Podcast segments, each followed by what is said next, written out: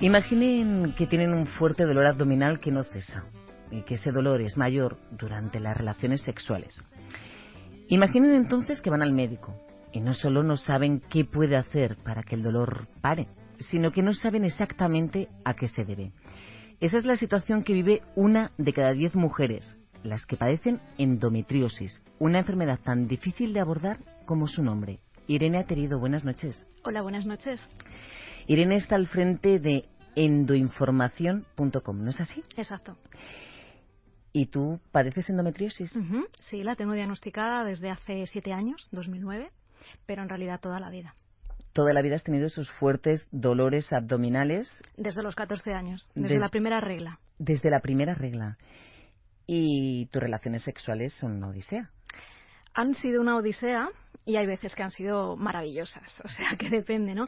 ¿Qué es exactamente la endometriosis?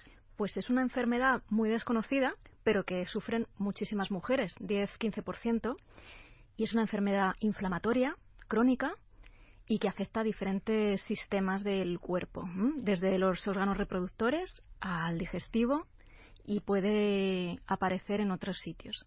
Entonces, normalmente lo han tratado los ginecólogos y nos han tratado los ginecólogos y por eso era como algo un poco vergonzante de mujeres relacionado con la menstruación. Menstruación y mujeres, me juntas dos cosas que para las que hay muchas personas, no solamente hombres, que no están preparados. Para nada. O sea, hay un fetiche con la sangre, pero no la sangre menstrual. Pero, ¿qué, sucede durante los ciclos menstruales? Pues básicamente es que sufrimos bastante dolor, o sea, lo que se llama dismenorrea con, con la regla. Puede ser desde la primera regla, las chicas empiezan a faltar al instituto, al cole, empiezas a tener bajas laborales, etcétera, etcétera. Entonces llega un momento en el cual te das cuenta de que ese dolor no es normal, que otras mujeres viven sus reglas con normalidad y tú no a ti te duele mucho, a ti te incapacita tener relaciones sexuales, te incapacita para hacer otras actividades de la vida cotidiana y tienes constantemente pesadez, dolor abdominal, pélvico, etcétera. Y cuando ya te pones en manos de los médicos, empieza una odisea para diagnosticar. Que la odisea de media son nueve años en, en España, después de cinco especialistas. Así que, como veis, es una cosa muy ¿qué Ocurre, ¿Qué ocurre realmente en, en, los ciclos menstruales? Bueno, pues eh, la explicación tradicional es que la mucosa del endometrio empieza a proliferar, empieza a crecer fuera del útero, o sea, el endometrio es lo que después se descarga con la regla, la, la regla con tejidos, células endometriales y tal, y estas células, lo que pasa con la, la endometriosis es que crecen fuera del útero, crecen como un tumor y la palabra es tumor, es una enfermedad invasiva, pero no es maligna, no nos vamos a morir de ella. Es un tumor benigno, ¿no? Es un tumor benigno. Vale. Entonces lo que sí me gustaría transmitir es que es una enfermedad que no se cura a día de hoy y crónica. crónica. Entonces tiene periodos, periodos dulces y periodos peores. Puedes tener relaciones sexuales, hacer toda tu vida con total normalidad, pero sin embargo hay más o menos un 20% de enfermas que están bastante discapacitadas, para las cuales, por ejemplo, el sexo es un temazo, un temazo que, que hay que encarar y hay que afrontar y hay que poner medios porque no se puede renunciar a la vida sexual. Claro, porque estamos hablando de que por la zona que me estás hablando no solamente afecta al aparato reproductor.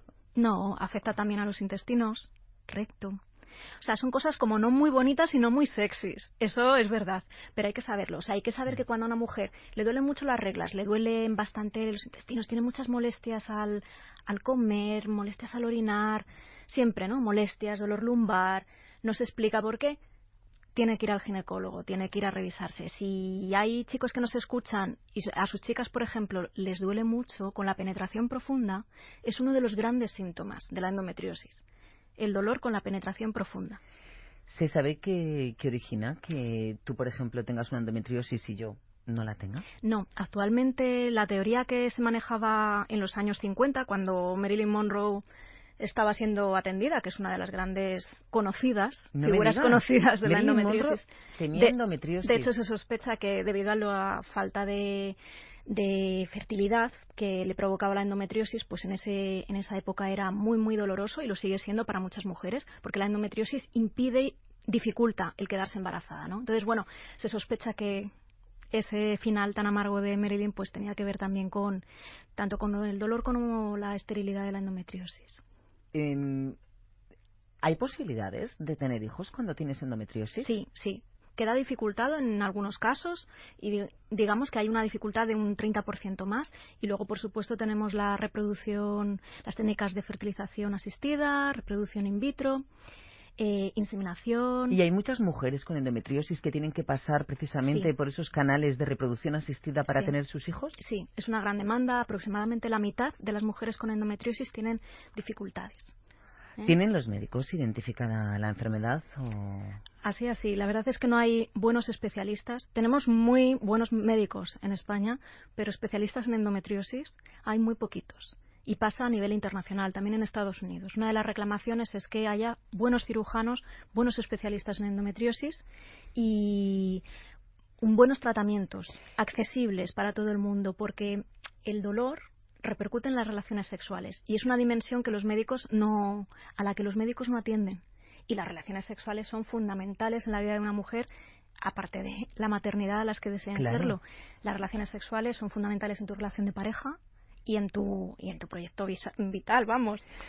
Mm, me gustaría saber si en el caso de la endometriosis pasa como con el síndrome de la excitación genital persistente, que uno de los motivos por los que no se estudia es porque hay muy pocas mujeres que lo tengan y que acudan al médico. Bueno, hay muchas mujeres que tienen endometriosis, estamos hablando de mínimo una de cada diez, una de cada diez, ¿eh? una de cada diez mujeres, de tu compañera, tu madre, tu hija, tu prima, una de cada diez. Si conoces a diez mujeres, conoces a alguien con endometriosis o adenomiosis o trastornos uterinos asociados, ¿vale? Pero no es poco conocido. Es muy conocida, pero es muy mal tratada, muy mal atendida, porque hay poquita investigación. ¿Cómo os tratan? ¿Os ponen de. Mm, pues, pues eso, de pastillas contra el dolor y demás? O sea, ¿atacan directamente al dolor lo primero o cómo, bueno, eso cuál es tu tratamiento? Depende de la mujer y de su deseo de maternidad o no. Porque muchísimas veces la endometriosis, la enfermedad, se lleva por delante órganos en cirugías. Estoy hablando de histerectomías, de salpingectomía, cuando se estirpan las trompas o se estirpa uno o los dos ovarios, cuando se estirpan trocitos de, otros órganos. Todo esto que suena como muy dramático, realmente es que una de cada cinco enfermas tiene esta situación bastante grave, ¿no? Entonces los tratamientos son bastante agresivos. Hay tratamientos hormonales, la píldora, eh, diferentes combinaciones para intentar frenar el avance de la enfermedad. Es un tumor que avanza, pues vamos a intentar frenarlo con una menopausia artificial. Pero estamos hablando de que hay chavalas con una menopausia inducida a los 21 o a los 23 años. Entonces, ¿Y esa menopausia les provoca también toda la serie de, de, características que lleva la menopausia, es decir, sofocos, eh, sequedad vaginal, todo. Todo. O sea, con 20 años, de repente es como si tuvieses 55 y tuvieses la menopausia. Sí, es una enfermedad que reacciona a los estrógenos, depende de ellos, con lo cual se intenta suprimir los estrógenos. Eh, eso provoca falta de lubricación, una falta de deseo y en muchísimos casos una tendencia depresiva, pero que es puramente hormonal e inducida. ¿Cómo, ¿Cómo se pueden tener relaciones sexuales cuando se tiene endometriosis? Bueno, pues cuando tienes endometriosis, yo le digo a todo el mundo que lo que tiene que hacer es informarse y volverse muy activa. Salir de la cama, salir de ella, buscar ayuda, apoyarse en su pareja si la tiene, apoyarse en su familia decir lo que le pasa, decir que duele, que el dolor de regla no es normal y buscar ayuda. ¿Dónde buscas ayuda? Buscas ayuda en las asociaciones de pacientes que te van a decir cómo es el día a día, qué puedes hacer para que ese peregrinaje sea más corto. O sea, que si una chavala tiene 14 años, la diagnostican con 16, eso que lleva ganado. Yo empecé con 14 y me diagnosticaron con 32 y ya las secuelas eran pues bastante más graves. Entonces, lo primero, buscar ayuda y desde luego que puedes tener una vida sexual satisfactoria hay periodos, es una enfermedad que va, pues como en otras enfermedades crónicas, como por oleadas, y hay periodos más dulces. En los periodos dulces, eh, hacer todo lo posible para que los periodos peores eh, sean, sean menos malos. Programarte los encuentros sexuales, buscar otro tipo de relaciones que no estén basadas en el coito, si el coito es doloroso, que no lo es para todas las mujeres con endometriosis, ¿vale? Pero si el coito es doloroso y algún chico o una chica nos oye, que sepa que puede ser endometriosis y que debería chequearlo. Y se pueden hacer cosas con, con terapia sexual. Los masajes genitales, que no hemos hablado nosotros de los masajes genitales. Habéis ¿cierto? tenido un compañero hace poquito, eso va muy bien porque hay una cosa que se produce con la endometriosis y es que aparte de todo el agobio de tener una enfermedad y todo este rollo que os he contado, que es muy dramático, evidentemente se produce lo que se llama una sensibilización central del sistema nervioso y cada estímulo se, se puede convertir en un dolor. O sea, una caricia puede ser un, como un pellizco, ¿no? Puede ser vivida de esa manera por las características inflamatorias de la enfermedad. Entonces, la mujer necesita cosas muy suaves, necesita sobre todo relax, necesita sobre todo mucho juego previo, eh, mucho el desenfocarse en el coito, mucho relajarse y trabajar otras zonas erógenas. ¿Hasta qué punto quienes lo padecen tienen vergüenza a la hora de acudir al médico? Mucha, porque con tu médico no sueles hablar de las relaciones sexuales eh, y está muy vinculado al tema de los deseos de maternidad, con lo cual realmente hay muchas mujeres que, aunque parezca fuerte lo que voy a decir, se sienten unas mujeres incompletas, ¿eh? porque no pueden mantener las relaciones sexuales que les gustaría, eh, digamos que sienten que ellas están insatisfechas sexualmente y que dejan insatisfechas a sus parejas y además no pueden ser madre. Entonces, sobre Se todo. juntan demasiadas cosas, ¿no? Hay que el ir desmontando, desmontando, desmontando y sobre todo elevar la autoestima, etcétera, etcétera. Luego el tema de las cirugías, que te parte, te parte unos meses en tu ritmo cotidiano. Si tienes hijos ya y además tienes endometriosis, bueno, pues imagínate cómo es para una pareja tener relaciones sexuales con hijos, con endometriosis, con el trabajo. Porque después de tener hijos, eso no te garantiza en absoluto que vayas a dejar de tener la endometriosis No. porque me dices que es crónica. es una puede tiene recidivas, o sea que va y viene. Incluso después de un embarazo, eh, el embarazo puede sentar bien o mal. Antes se recomendaba de una manera totalmente poco científica a las mujeres de, que padecían endometriosis que se embarazaran, ¿vale? ¿Qué pasaba? Que precisamente es eh, más difícil Claro. quedarse embarazada con la Se endometriosis. volvían locas, ¿no? Obsesionándose con tener un hijo. Sí, sí. Entonces, bueno, pues Para dejar de sufrir. Sí, pero que eso no garantizaba nada porque la enfermedad vuelve, quiero decir, va por oleadas. O tienes una supresión hormonal eh, fortísima, con todos los efectos que, que tiene, con diferentes tratamientos muy fuertes, eh, pero que son paliativos, no son curativos. Entonces, todas las mujeres que dicen, yo tenía endometriosis, pero tuve hijos y se me pasó. Bueno, no es cierto. La sintomatología, si cede la sintomatología, genial. O sea que lo que queremos es que las mujeres puedan continuar con su vida más o menos al mismo nivel que estaban. Pero también hay que aceptar y conocer que es una enfermedad crónica, puede volver. Y después de la menopausia también se padece. Después de la Ni menopausia. siquiera cuando has dejado de tener la regla Ahora lo dejas sabemos. de tener los dolores. Sí, y además es importante que se sepa esto, que las mujeres ancianas también lo tienen y también que se sepa que bebés y niños eh, la tienen. Antes de la menarquía, de la primera regla, también está. O sea, que tiene un componente familiar y genético. Ahora mismo no lo sabemos, pero dentro de 20 años estaremos como con el cáncer actualmente. Entonces, Claro. todo esto que todo parece muy raro, es todo pura incertidumbre. Sobre todo el mensaje que hay que transmitir es que aceptarlo, o sea, que es crónica, y a partir de ahí, qué cosas sí puedes hacer. No centrarte en lo que no. Me hablabas así con un poquito de reticencia, y yo lo entiendo, de, de lo que es la medicina. Pero, ¿y la sexología? Si yo tengo endometriosis, bueno, me has dicho lo de los masajes genitales, que nosotros lo, lo hicimos aquí, ¿no? Estuvimos hablando de cómo había que hacerlo. ¿Y acudir a un sexólogo en este caso? Es maravilloso, o sea, es una de las mejores decisiones que puede tomar una pareja para entre los dos ver, explorar otro repertorio sexual y también quitar eh, cierto condicionamiento negativo que ya tiene la mujer, porque date cuenta que sobre todo el problema de la endometriosis es el dolor, el gran problema. Por supuesto, para la gente que desea ser madre está ese problema de la esterilidad, pero en el sexo es el dolor.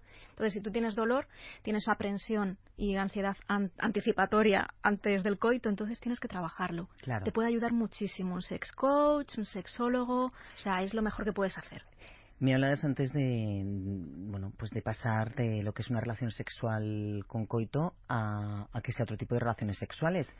¿Qué tal se lleva con su clítoris una mujer con endometriosis? Esto depende de la mujer, depende de la afectación que tenga y depende de su experiencia sexual, porque no todas somos iguales. O sea, hay gente que con endometriosis que es muy golfa y gente que no, Hmm. gente que es muy monógama, ¿no? Entonces depende también del conocimiento que tengas de tu propio cuerpo y de lo experimental que seas, ¿no? Si te apetece cambiar e ir a por otras cosas.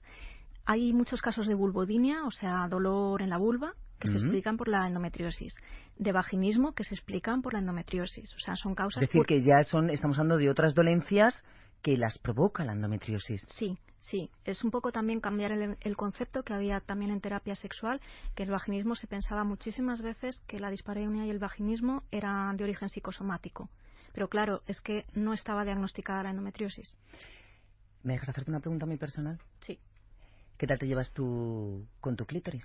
Ah, yo muy bien. Siempre ¿Sí? me he llevado muy bien. Me alegro mucho porque eh, al principio de este programa hemos tenido aquí a, a la gente de Bijus Indiscrets y nos han presentado su masturbador clitoriano, el 21, y creo que lo mínimo que puedes hacer es llevarte Ah, uno para tu casa Ah, pues y para sí. que lo pruebes, porque no sé qué tal serán tus coitos, pero por lo menos para que la parte clitoriana podamos favorecerla de alguna manera. ¿Te parece bien, Irene? Sí, sí, los juguetes sexuales son unos grandes aliados Me para las gusta lo que mujeres con endometriosis. ¿Sí? Muy, muy aliados. Los vibradores, tachis, todo tipo de, de accesorios.